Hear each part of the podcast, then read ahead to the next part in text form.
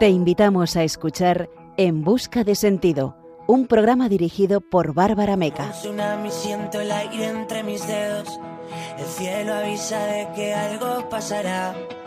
La mente en blanco presenta todos mis sueños, esos que por fin puedo alcanzar. Buenas noches y bienvenido a tu programa, En Busca de Sentido. Esta noche nos vamos a encomendar a la Virgen Inmaculada cuya festividad se celebra cada 8 de diciembre. Y vamos a conocer testimonios de fe que nos van a mover el espíritu. Lo haremos, como siempre, con alegría, a través de una entrevista, una conversión de la historia y una reflexión final para el punto y final. Y no me tiembla el pulso, son mis latidos los que marcan el compás. La tierra tiembla y estoy solo en este juego. Si pierdo, vuelvo a ganar. Esta noche, juntos, descubriremos un poco más cómo la belleza del amor de Dios y de la Virgen nos salva. Y cómo esto sucede muchas veces de repente cuando todo parece perdido. Al acabar el programa, la orientación del sentido hacia la esperanza seguro que nos iluminará un poco más el corazón.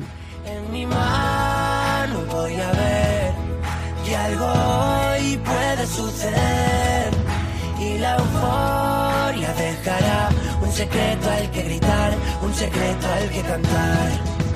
Saludamos a nuestro equipo, en especial a Mónica Martínez y Fran Juárez, en el control de sonido, y a nuestros queridos oyentes. En la dirección y el micrófono estará contigo durante este nuevo programa esta, la que te habla, Bárbara Meca. Comenzamos en busca de sentido.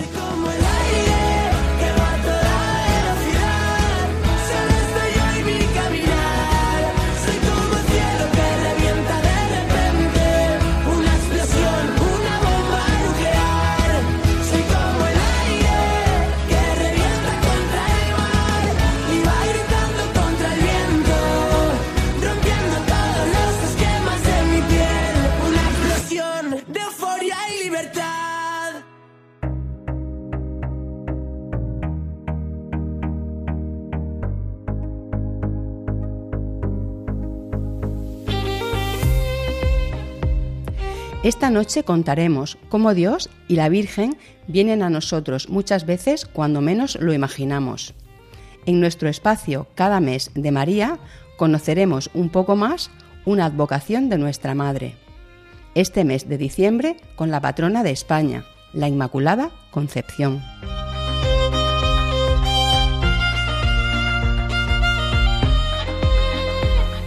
En nuestro testimonio de hoy conversaremos con José María Zavala, director de cine, escritor y periodista, a quien el Padre Pío cambió la vida.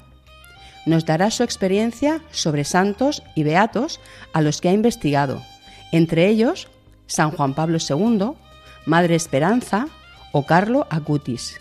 Le acompañan su mujer, Paloma, y su hijo, Borja.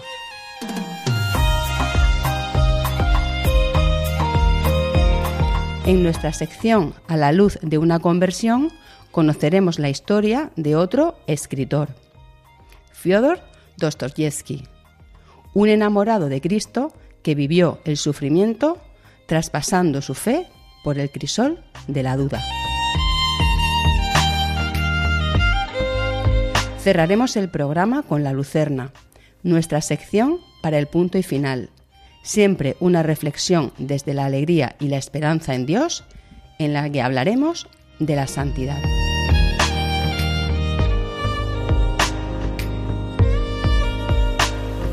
Te invitamos a participar en el programa contándonos tu testimonio. Puedes escribir al número de WhatsApp 611-770-800, 611-770-800 o a la dirección de correo electrónico en busca de sentido radiomaria.es. Queremos escuchar tu historia de conversión.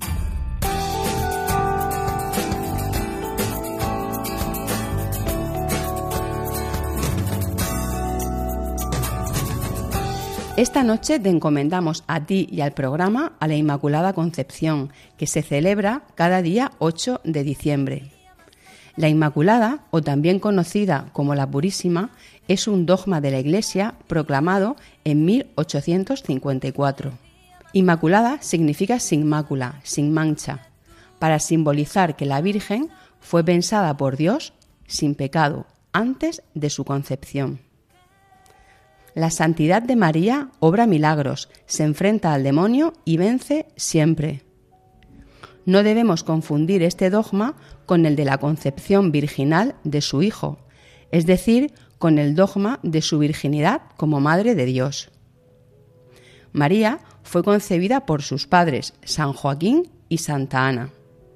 Sin embargo, recibió de Dios el don de existir sin pecado original, es decir, fue concebida ya santa. María es la llena de gracia. Con ese saludo se dirigió a ella el arcángel Gabriel.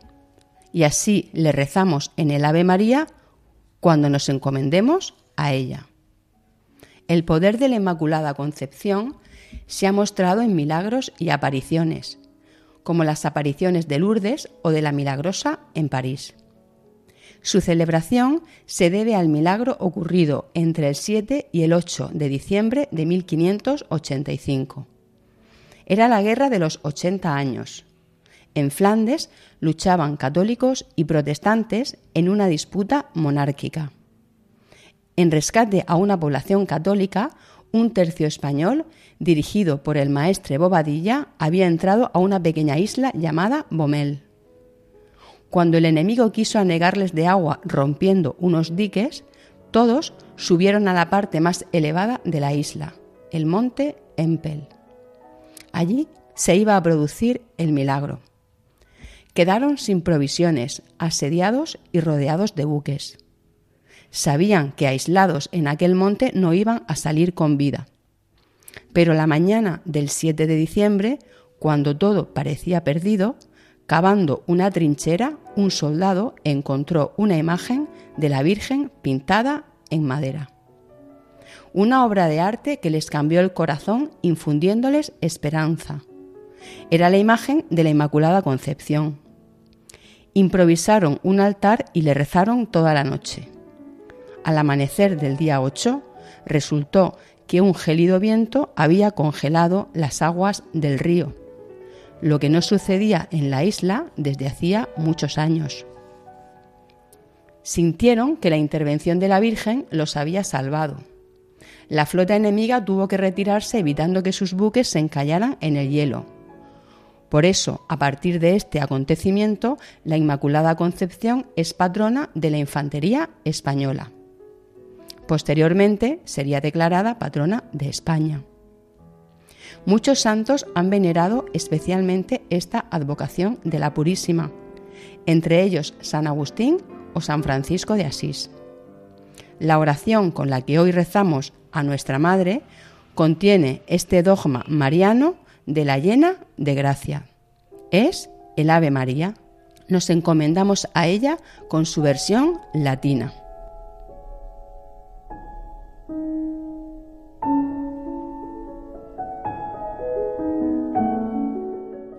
Ave María, gratia plena, Dominus tecum, benedicta tu in mulieribus et benedictus frutus ventris tui, Jesús. Oh María, sin pecado concebida, ruega por nosotros que recurrimos a ti. Amén.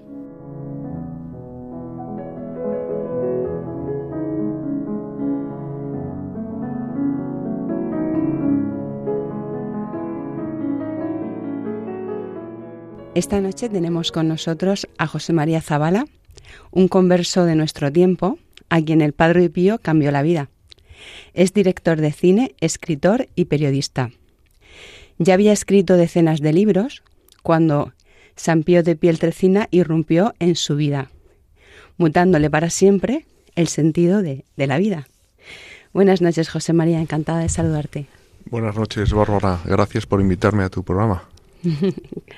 Eh, bueno, eh, empezando por lo anterior, ¿cómo era tu vida antes de tu conversión? ¿Cuál era, cuál era para ti el, sentido de tu vida en ese tiempo? Mi vida era un infierno. Cuando digo un infierno es que vivía en el abismo, alejado de Dios, sin pisar un confesionario, 15 años estuve, y entre tanto pues gozaba de los placeres de la tierra, de los becerros de oro, que el demonio nos promete en esta tierra, que luego resultan ser mentira porque no te satisfacen, te convierten en un profundo desgraciado. Y trabajaba ahí entonces en el diario El Mundo, estuve 10 años ahí, desde el principio del periódico. Pisaba platós de televisión, estuve en el diario Expansión, en la revista Capital, más de 30 años en redacciones de periódicos. Tenía un buen sueldo y tenía un buen coche y una buena casa, pero como digo, era un profundo desgraciado porque me faltaba lo más importante o lo imprescindible para ser feliz de verdad que es Dios.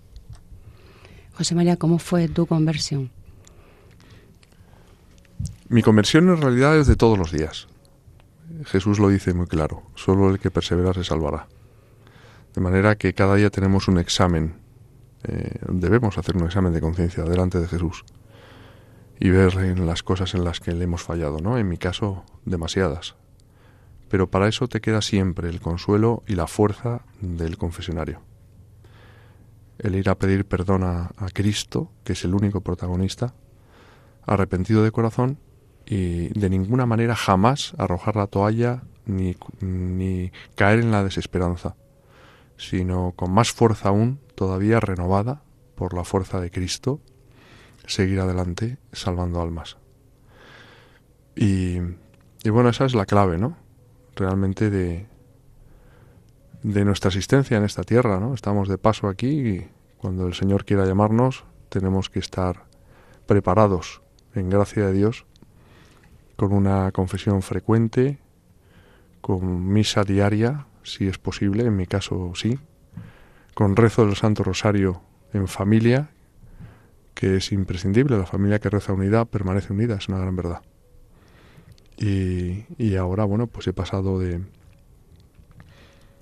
del infierno al cielo por la infinita misericordia de Dios. Porque el 5 de agosto del año 2009, yo supe después que era la festividad de la Virgen de las Nieves, eh, rompí a llorar como un recién nacido, sin poder contener el llanto, durante más de tres horas, por haber ofendido a Dios, gravemente y con tanta indiferencia durante tantos años. Y ahí por todo lo que mis padres rezaron por mí, creo firmemente en la comunión de los santos, yo fui capaz de abrir de par en par mi corazón a Cristo sin condiciones. Y el Señor, al cual para mí era Dios, porque recibí una buena formación cristiana en mi familia, pero me fui alejando paulatinamente de Dios, para mí Jesús era un personaje distante, al cual no podía visualizar, era un personaje que era Dios, insisto, un personaje histórico, pero desde aquel día, 5 de agosto, Jesús irrumpió en mi vida de una manera arrolladora. Me enamoré de Cristo hasta el tuétano y, y es una gran verdad. Eh, Jesús, Jesús te da el ciento por uno en esta tierra también en medio de las dificultades, de los obstáculos, del sufrimiento, de las persecuciones.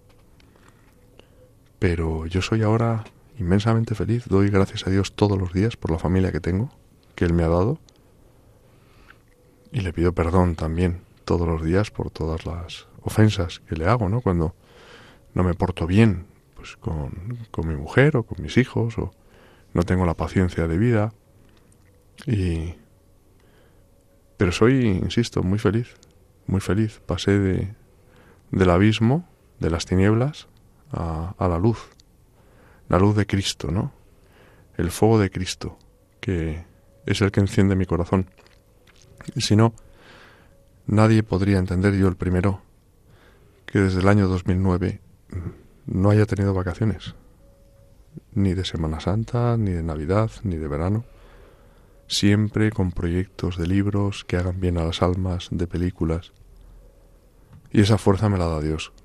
Y todas esas películas y esos libros salen a pesar de mí, de mi cansancio, de mi desánimo, de mi flaqueza en las fuerzas, pero es Cristo, es verdad, es una gran verdad, lo dice San Pablo.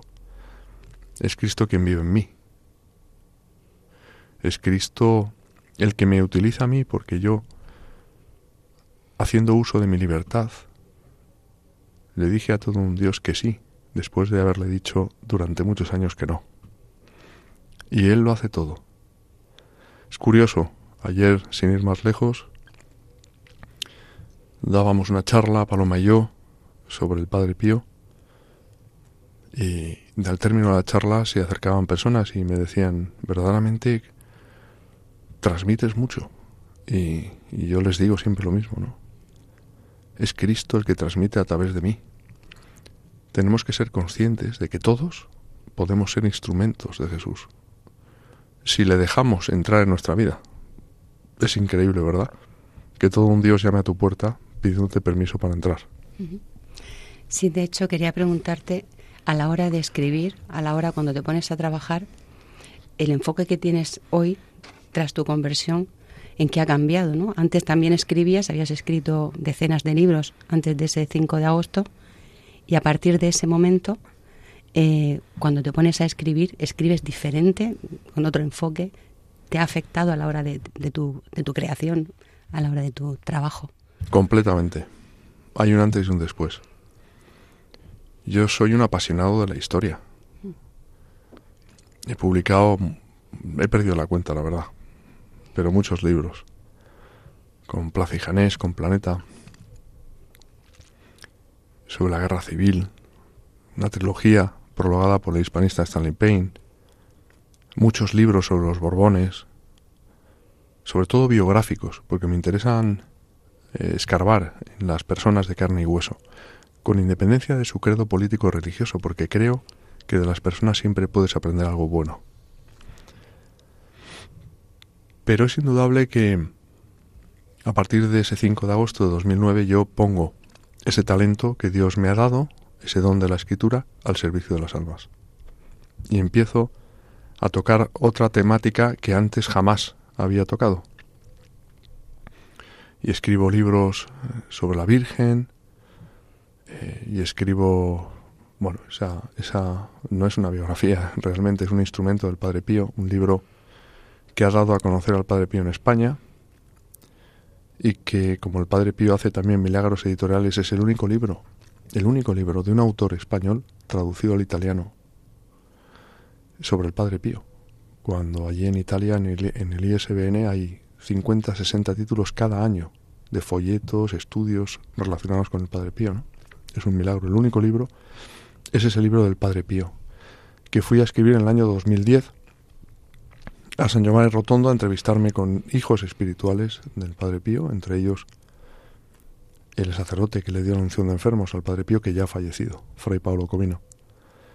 Y indudablemente hay un, un antes y un después. El Padre Pío, eh, ¿qué te ha enseñado sobre, sobre el sufrimiento personalmente? Mucho.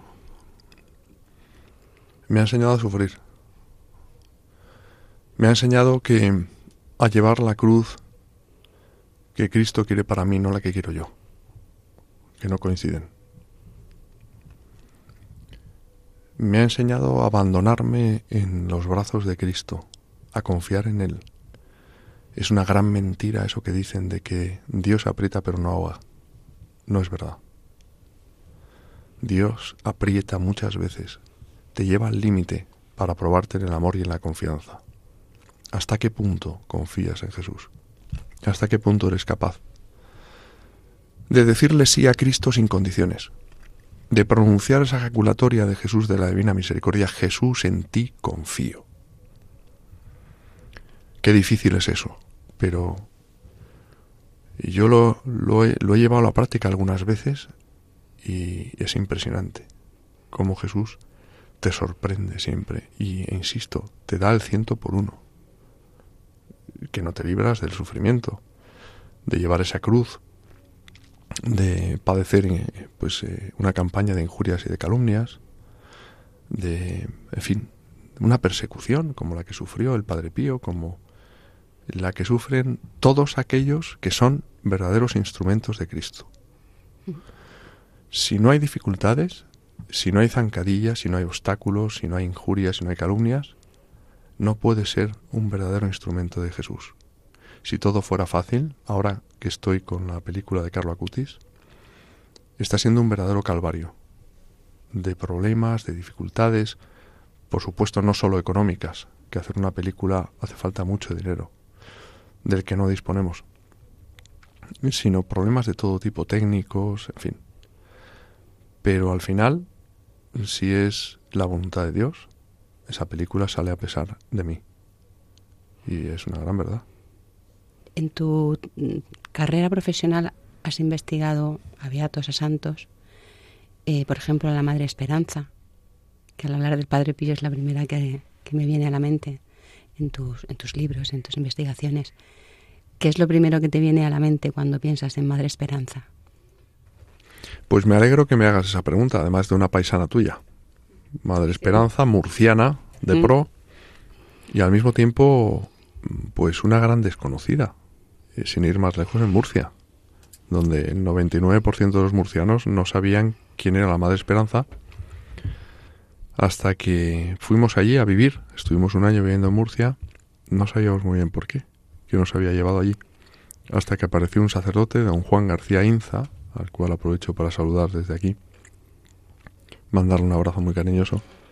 Me vino un día con un folleto de la Madre Esperanza, yo no sabía ni quién era. Me dijo, tienes que escribir un libro sobre la Madre Esperanza. Y a partir de ahí, pues me leí ese folleto, quedé deslumbrado por la figura de la Madre Esperanza, el alma gemela del Padre Pío, y me puse en contacto ya con la Madre General en Roma. Y a partir de ahí fue como llegué al santuario de está a 45 minutos al norte de Roma, en coche. Y allí conocí al secretario personal de la Madre Esperanza durante casi 30 años, eh, don Mario Yaletti, con el cual eh, pude escudriñar en el archivo de la Madre Esperanza, ver su diario manuscrito de 30 años de su vida, repasar imágenes, en fin, y entrevistar a personas que luego prestaron su testimonio en el proceso de canonización de ella. Ella es beata, de momento, pero es una gran santa. Y, conocer la figura de la Madre Esperanza que a mí, pues, me ayuda, ¿no? La tengo como, como una gran intercesora también, con, sin permiso del Padre Pío. Bueno, pues ahora vamos a escuchar una canción que has elegido tú, es del joven músico Luis Mas. Se llama El cielo no puede esperar y a la vuelta de ella pues nos hablas de, esta canción y de tu película.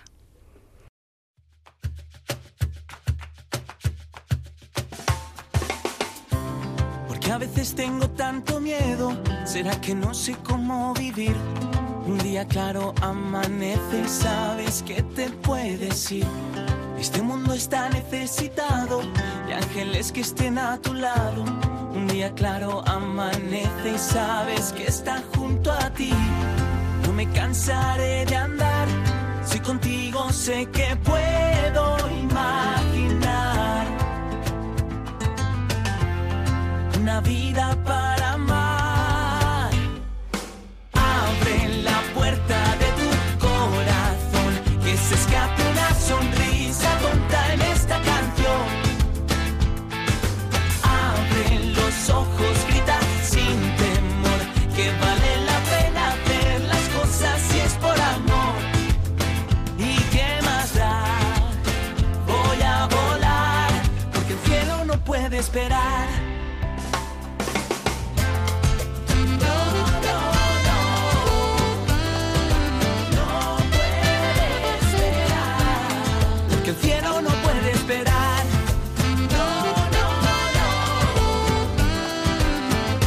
aferres a lo material si ya sabes que no te va a dar todo aquello que en teoría se supone que es la felicidad. Un amigo es lo que hay que cuidar, como las flores hay que regar. La familia siempre está detrás. Bueno, pues seguimos en Radio María en nuestro programa En Busca de Sentido con José María Zavala que ahora pues eh, viene también acompañado por su hijo, Borja Zavala. Hola, Borja. Hola, muy buenas. Eh, muchas gracias por, la, por, la, invitación. Gracias a ti. Y por su mujer, Paloma. ¿Qué tal? Buenas noches. Muy bien. Muchas gracias, Bárbara. Encantada, igualmente. Bueno, eh, José María, Paloma y Borja, preguntaros, dado que todos estáis en este proyecto, ¿por qué habéis elegido, que seguro que ha sido juntos, esta canción tan, tan bonita, por cierto? Bueno, yo como productor de la película eh, puedo decir que, que, bueno, esta canción que acabamos de escuchar eh, pues está teniendo una acogida increíble ¿no? entre los jóvenes. Ya en YouTube, eh, en solo en, un mes, prácticamente ha tenido casi medio millón de visualizaciones y es impresionante todos los mensajes que estamos recibiendo, ¿no? Y además Luis Mas, que es el, el cantante, ¿no? Que también es el compositor de la, de la banda original, de la banda sonora original de la película, del cielo no puedo esperar, pues estuvo en Operación Triunfo. Es, es un, la verdad que es un chico que, que tiene un talento impresionante ¿no? y conecta muy bien con los jóvenes y como, como hemos podido escuchar, ¿no? los oyentes, eh, es impresionante ¿no? el ritmo que tiene esta canción, que muchas veces pues eh, pensamos que, que la música católica y tal, pues a veces es un poco aburrida y tal, ¿no? Pues yo creo que rompe mucho, eh, con, rompe, rompe eso, ¿no? Ese, ese mito con, con esta canción, ¿no? Y El cielo no puede esperar, pues es la película de Carla Cuti, la primera película que, la hemos elegido eh, principalmente por, por, los valores que encarna ¿no? este personaje y que creemos que, que es muy importante ¿no? en esta sociedad en la que la juventud en especial pues está carente de, pues de líderes ¿no? y, y este, este personaje, Carlo Acutis, con su vida, con su ejemplo, pues tiene mucho que enseñar ¿no? a la juventud. Sí, estos eh, valores tan importantes que dices para la gente joven, ¿no? José María o Paloma, ¿qué valores os llegan al corazón? ¿Cuáles son los valores en los que primero pensáis cuando recordáis la imagen de Carlo Acutis? Pues la verdad es que escuchando la canción, que la verdad es súper bonita y alegre, eh, habla mucho de, esos valores, ¿no? Tiene un mensaje muy grande, aparte del ritmo que, Luis Más le ha puesto a la canción y lo bien que lo hace, como ha dicho Borja, el talento que tiene, ¿no? Eh, pero, pero hay un mensaje ahí que, que es impresionante, ¿no? Esa letra, eh, pues, eh, pues el apoyo, esa, unión a la familia que, pues que, tan, tan necesitada está ahora mismo, ¿no?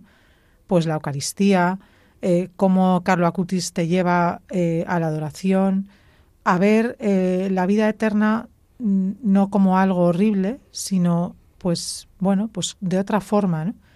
Entonces yo creo que, que lleva, o sea, hay un mensaje muy, muy fuerte, aparte de, de eso, de que te pones a escucharla y te dan ganas de ponerte a bailar, ¿no?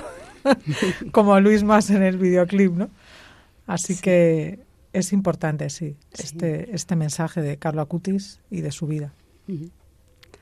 José María, no sé si quieres añadir algo sobre estos valores y sobre la película, eh, las dificultades, el camino que estáis recorriendo, por, por dónde vais, en en qué parte del camino estáis ahora. Bueno, estamos ahora mismo en la fase de montaje. la fase de montaje, la idea es, si Dios quiere, siempre digo lo mismo, empleo ese condicional, estrenar la película el año que viene. En 20 países, por lo menos. Eh, y la idea es estrenarla en España y seguidamente en Estados Unidos, que además es increíble. Pero a raíz de esta canción, que ha roto las redes sociales, las ha incendiado, mejor dicho, han contactado con nosotros unos distribuidores de Estados Unidos que quieren la película allí. Lo cual es una maravilla, claro, porque estrenar en Estados Unidos eh, la cantidad de jóvenes que necesitan el referente de Carlo Acutis, ese chico de 15 años que murió de una leucemia fulminante y que ofreció todos sus sufrimientos por las almas, por el Papa, por la Iglesia, por la unidad de la Iglesia, que dedicaba horas enteras a la adoración eucarística al día, que iba a, la Santa Misa cada día, que rezaba el Santo Rosario, que era un gran devoto, por cierto, del Padre Pío, que estuvo en San Giovanni Rotondo, en Monte Sant'Angelo. Pues una figura así, joven, fresca, eh, de andar por casa, como dice el Papa Francisco, ¿no? Los santos de la puerta de al lado. Con todos eh, mis respetos no es un santo del siglo XIII, es un santo del siglo XXI. y es un santo que convirtió lo extraordinario en ordinario, es decir, con el cual se pueden ver reflejados como un espejo todos los espectadores, en especial los jóvenes y los no tan jóvenes, ojo, porque estamos hablando de los padres de familia, estamos hablando de los abuelos, estamos hablando de, de familias enteras, ¿no? Lo decía Paloma hace un momento, la familia que está en crisis, esta película va a ser un revulsivo, ¿no? Un revulsivo es una película de amor, con mayúscula, de amor a Dios y de amor de Dios a los demás. El cielo no puede esperar. Efectivamente, pues yo quería preguntarte, mm, eh, tú, cuando has estado investigando, como, como hablábamos antes, eh, la figura de San Juan Pablo II, eh, quería preguntarte por esa figura, mm, a ti personalmente, cómo, cómo te ha cambiado el conocerlo más profundamente. Pues otro de mis santos de referencia. Por razones personales también. Entre otras cosas porque mi padre ofreció su vida por él. El año del atentado, en el 13 de mayo de 1981, en la plaza de San Pedro, a manos de Aliaká, mi padre, en cuanto tuvo noticia de ello, le ofreció a Jesús su vida para que eh, el Papa viviera y tuviese un pontificado largo y fructífero como así fue. Nosotros en la familia nos enteramos cuando ya había fallecido nuestro padre. Mi madre al principio se enfadó mucho porque no entendió humanamente que no le hubiese dicho nada, pero dejó una su propio epitafio escrito a mi madre, que decía hizo siempre la voluntad de Dios, o mejor dicho, luchó siempre por hacer la voluntad de Dios, pocas lágrimas y mucha oración que falta le hacen. El Papa tuvo noticia de ello, escribió a mi madre a través del cardenal Disich y le mandó un rosario. Y hubo otros padres de familia que ofrecieron también su vida. De manera que por razones obvias, personales, eh, yo lo he sentido muy cerca también porque es el Papa de mi juventud. Y el hacer la película ya de Boitigua, la investigación, el tener la oportunidad de seguir las huellas de Carol Boitigua, antes de ser Papa, de estar en el santuario de Calvaria, donde le llevó su padre a él siendo un niño de ocho años, cuando acababa de morir su madre, le puso a los pies de la Virgen de Calvaria y, le dijo, Carol, ahí tienes a tu madre. ¿eh? Esa escena nos recuerda a todos, ¿no? A Jesús en la cruz, ¿no? Con la Virgen María y con San Juan, ¿no? Eh, fue impresionante. La estancia en Cracovia, donde nos reunimos con el cardenal Disich, que interviene en la película, como fuimos luego a Roma a entrevistar al postulador del proceso de canonización, Slavomir Oder, polaco también. En fin, fue un redescubrimiento de la figura de Juan Pablo II. Un hombre, y subrayo lo de hombre, como cuando hablo del Padre Pío, como cuando hablo de un gran santo, una persona de carne y hueso, con sus defectos, que por amor a Cristo murió con las botas puestas, llevando la cruz, durante toda su vida. Fue un cireneo de Jesús en la tierra. Juan Pablo II, para mí, es un papa al que le guardo un cariño siempre y al cual recurro a cuya intercesión recurro, ¿no? Para que me ayude, que para eso sirven los santos, a estar más cerca de Dios. Has hablado de, la Virgen, ¿no? Como su madre lo ponía a las pies de la Virgen, al Santo Padre.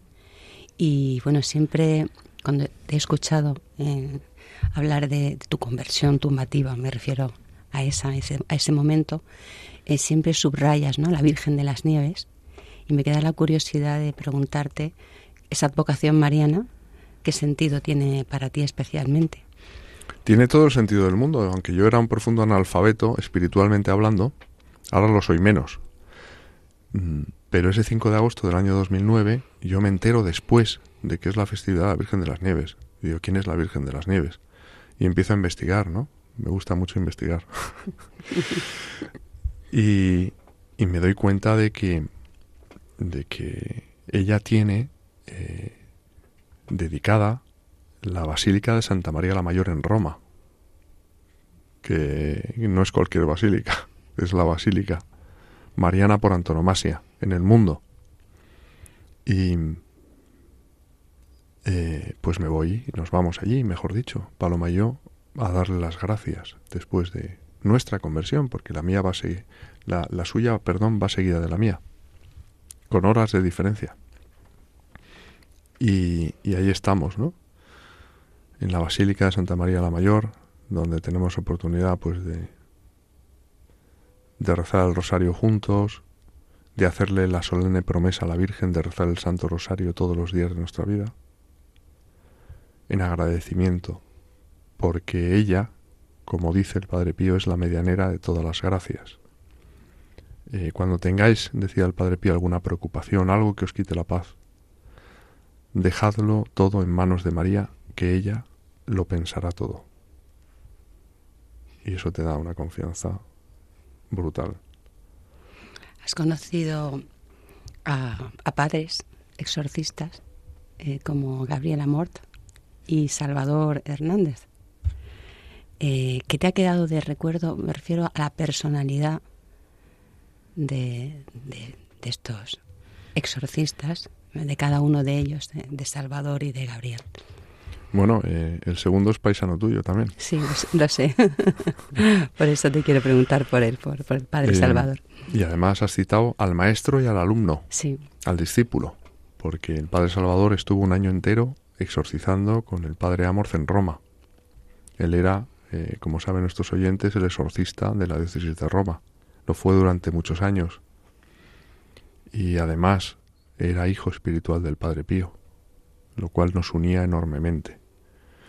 Las veces que yo he estado con él, en su sala de exorcismos en Roma, el padre Gabriel Amorth estuvo 26 años consecutivos confesándose con el padre Pío. Fue, de hecho, con 32 años, entonces, en 1956, creo recordar, o 59, cuando viajó la talla de la Virgen de Fátima del santuario a San Giovanni Rotondo y el padre Pío estaba desahuciado por los médicos a causa de una pleuritis exudativa, una de las personas que iban a bordo del helicóptero, que llevaba la talla colgada de unos cables, era don Gabriel Amos. Gracias a él peregrinó la imagen de Fátima allí y curó al Padre Pío. Porque el Padre Pío se acercó a ella y le dijo, Madre, no te vayas de aquí sin curarme, y quedó curado al instante. Entonces, claro, ahí, y hablando del Padre Amorth, hablando de, del Padre Salvador, que es el mejor exorcista que hay, no solo en España, porque es un hombre de probada oración, porque es una persona a la que le envían casos de todo el mundo, como se los enviaban al Padre Amor. Yo tuve el privilegio, como tantos otros privilegios que el Señor me ha concedido, de conocer a personas que ha puesto en mi vida, de hacer ese libro con Él de Así se vence al demonio, y de que Él pudiera compartir conmigo sus experiencias exorcísticas, que me sirvieron pues para darme cuenta que el ministerio exorcístico es, es un acto de caridad con el prójimo. Tantas personas como están sufriendo en propia carne las acometidas del maligno y que necesitan un exorcista que les colme de bendiciones. Bueno, pues para terminar, eh, bueno, los últimos tiempos, el reloj del apocalipsis, eh, bueno, En Busca de Sentido es un programa que siempre busca el sentido orientado hacia la esperanza. ¿Qué mensaje de esperanza lanzarías a nuestros oyentes para terminar? La esperanza es la esperanza es Dios. No hay otra esperanza. No nos podemos engañar como yo me engañé durante muchos años, poniendo el corazón en cosas materiales. Cristo es el Salvador. Sin Cristo no hay salvación. Y la esperanza es Dios. Estamos en unos tiempos eh, muy difíciles, inciertos, desesperanzados. Hay personas que tienen miedo de lo que pueda suceder. Porque la historia, como el tiempo, la economía es cíclica y se repite. Y, pero bueno, lo que hay que hacer es vivir el aquí y el ahora. No perder jamás la paz ni la esperanza que está en Dios, insisto Y yo, si esto me hubiera pillado en mi vida pasada, pues otro gallo me cantaría. Pero ahora estoy absolutamente tranquilo, viviendo el día a día, procurando, eso sí, estar en gracia de Dios. Y que sea lo que Dios quiera, nunca mejor dicho. No tenemos que perder la paz. Pero hay signos evidentes de que, bueno, nos enfrentamos a tiempos turbulentos, de mucho sufrimiento, de purificación, que por otra parte la necesita la humanidad, ¿no? No nos olvidemos que ha renegado de Cristo y, y eso es lo peor que puede pasar. Lo hemos visto, a mí que tanto me, me fascina la historia, ¿no? En la Primera Guerra Mundial, en la Segunda Guerra Mundial, cuando el Papa Francisco habla de que estamos en la Tercera Guerra Mundial, no lo dice por hablar. Lo dice porque él tuvo una reunión con un alto mandatario mundial, cuyo nombre no reveló, que ya le previno que Rusia iba a invadir Ucrania. Razón por la cual él consagró el día 25 de marzo de este año Rusia al Inmaculado Corazón de María, siguiendo la indicación de la Virgen en Fátima en 1917. Las cosas no suceden por casualidad, sino por causalidad. De manera que sí, estamos eh, en tiempos muy, muy, muy complicados, pero por una razón principal, porque hay una total ausencia de Dios. Entonces, lo único que podemos hacer es rezar, no perder la paz, frecuentar los sacramentos, seguir viviendo felices. No recuerdo qué santo, no sé si era Santo Domingo Sabio, un niño, que le preguntaron en cierta ocasión, ¿tú qué harías si supieras que se iba a acabar el mundo, no? Pues yo seguiría jugando, ¿no? Pues eso es. Para los hijos de Dios y para los que confiamos en Cristo, es lo que hay. Y, entre tanto, salvar el mayor número posible de almas. Bueno, pues con ese mensaje, desde luego, esperanzador, eh, nos vamos a despedir. Muchas gracias, eh, Paloma, Borja, José María. Hasta la próxima. Muchas gracias. Muchas gracias. Pues gracias Bárbara y, te auguro un, un gran éxito de este programa para las almas. Gracias.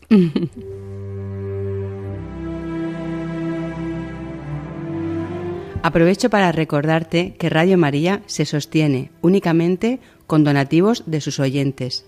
Necesitamos la ayuda de todos. Vamos a escuchar unas palabras que nos lo recuerdan. Jesús vino, Jesús vendrá, Jesús viene. Vino al seno de María Inmaculada, vendrá al final de los tiempos y viene cada día a sanar las heridas de nuestro corazón, a darnos esperanza y conducirnos a la salvación eterna. Sin embargo, aún son muchos los que no conocen a Jesucristo. Por eso, Radio María quiere colaborar con la Iglesia en el anuncio de la buena noticia del Salvador. Para ello necesitamos tu ayuda. Tu oración, compromiso voluntario y donativos nos permitirán prolongar la voz de Juan Bautista y preparar los caminos del Señor. Puedes informarte de cómo colaborar llamando al 91 822 8010 o entrando en nuestra página web radiomaria.es. Radio María, la fuerza de la esperanza. Están escuchando En Busca de Sentido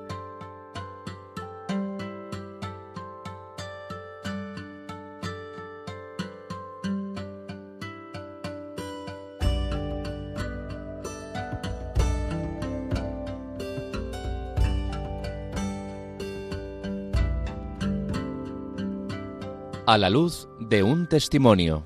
El Espíritu de Dios está sobre mí. La historia que descubrimos hoy nos mostrará cómo el sentido de lo que hacemos cambia ante la presencia de Dios, cómo nuestra conversión alumbra frutos nuevos y cómo Dios transforma el sentido de las obras del ser humano también las de un escritor o un artista.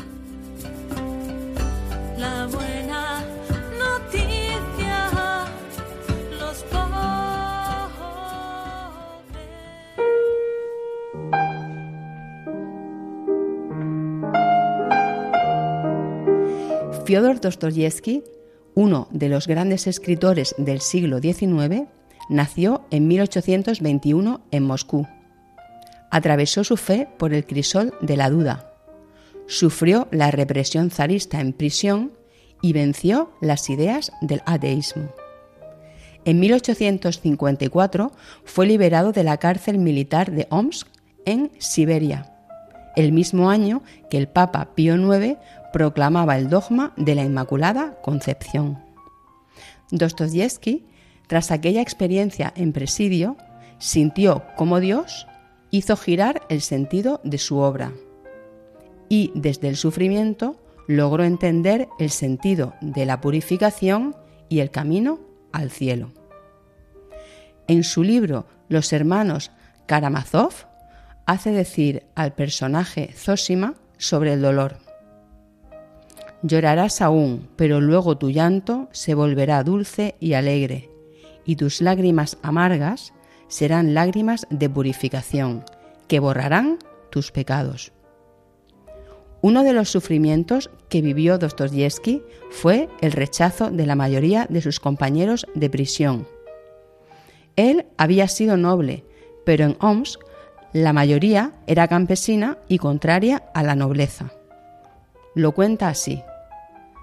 Teníamos que padecer todo su hostigamiento y su venganza contra la nobleza, que era la razón de su vida.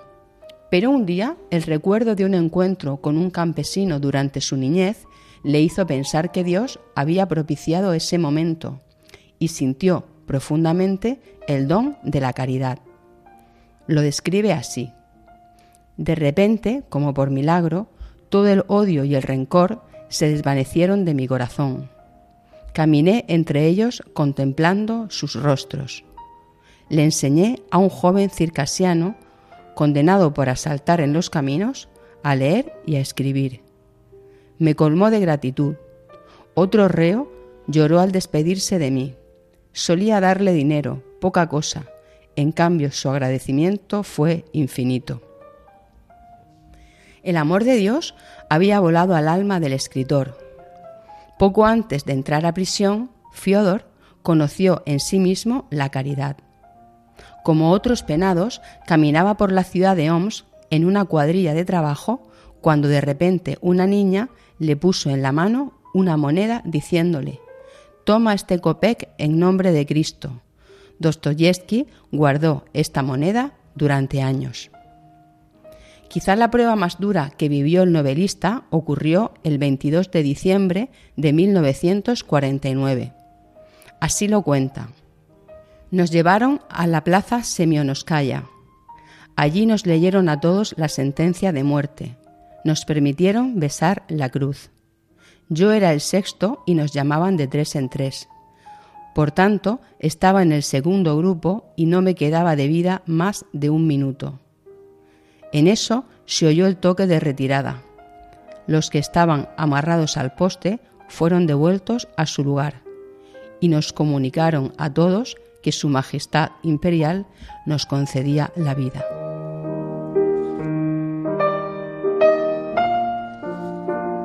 Dostoyevsky seguramente en este acontecimiento se encontró con Jesucristo. Diría de él, nadie es más bello, profundo, comprensivo, razonable, viril y perfecto que Cristo. Es muy conocida la frase de Dostoyevsky la belleza salvará al mundo. Pero no todos saben de la fascinación del escritor por una obra de arte. La Madonna Sixtina de Rafael Sancio. Fiodor viajó a la galería donde se encontraba en Dresde, Alemania, solo para contemplarla. Una fotografía de esta Virgen colgó en su despacho hasta el final de su vida mostrando cómo el arte y la literatura son transformados cuando Dios aparece y cómo su amor, experimentado en la belleza de la Virgen, salvará el mundo.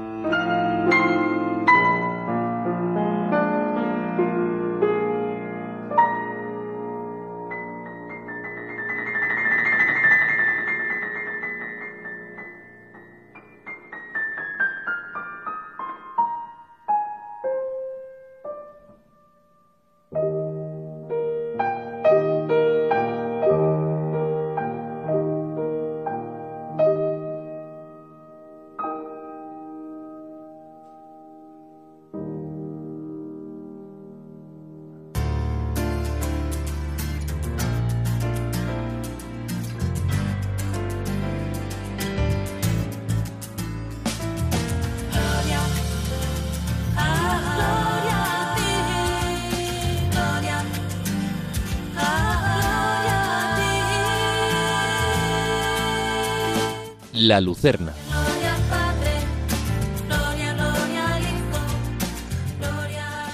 La forma en la que los demás nos percibe tiene un efecto en nosotros.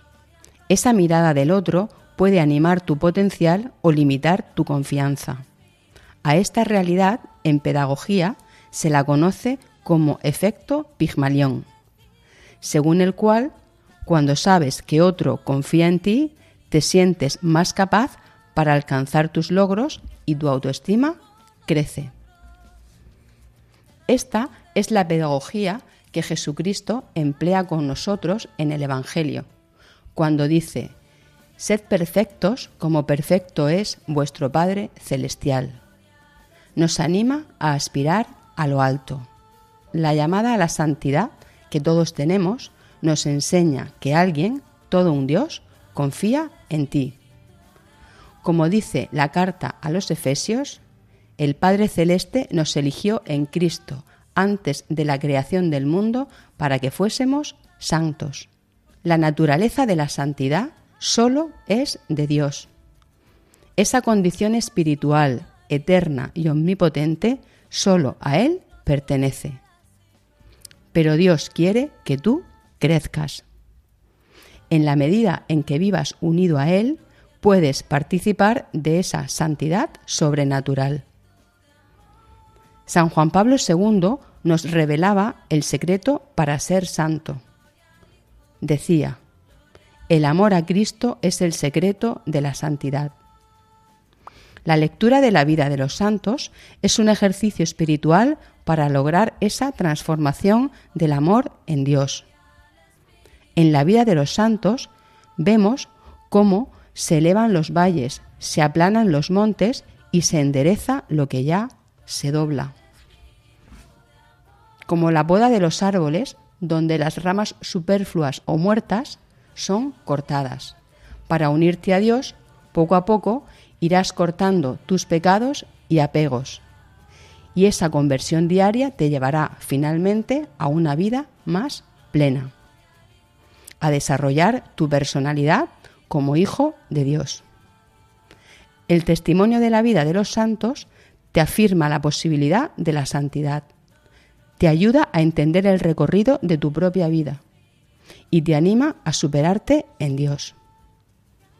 El Decálogo de la Serenidad de San Juan 23 te aconseja emplear 10 minutos diarios a un buen libro. Dedica cada día ese tiempo a la lectura de la vida de los santos y verás su influencia. Otro ejercicio espiritual para lograr ese crecimiento en Dios es el don del perdón. Pero de esto hablaremos en nuestro próximo programa En Busca de Sentido. En este, su espacio final, La Lucerna.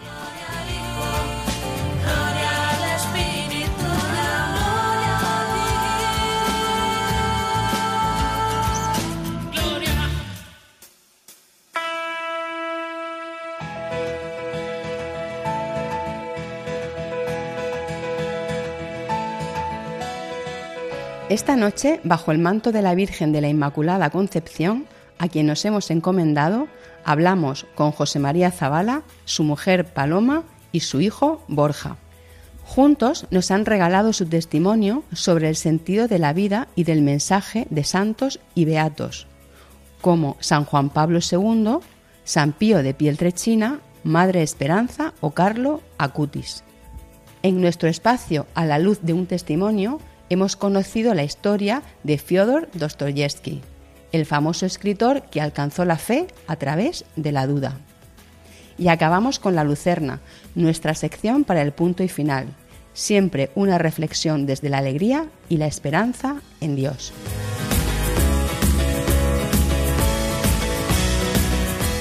Buenas noches, aquí finaliza tu programa En Busca de Sentido. Si quieres escucharlo o compartirlo con alguien, lo tienes en podcast. Puedes encontrarlo entrando a la web de Radio María España o bien a través de WhatsApp. Puedes escribirnos un mensaje de WhatsApp al número del programa 611 770 800. 611 770 800. Nos encantará que formes parte de En Busca de Sentido. En cuatro semanas volvemos a encontrarnos. Que la alegría de este encuentro te acompañe hasta el próximo, como lo hará seguro en esta, la que te habla, Bárbara Meca.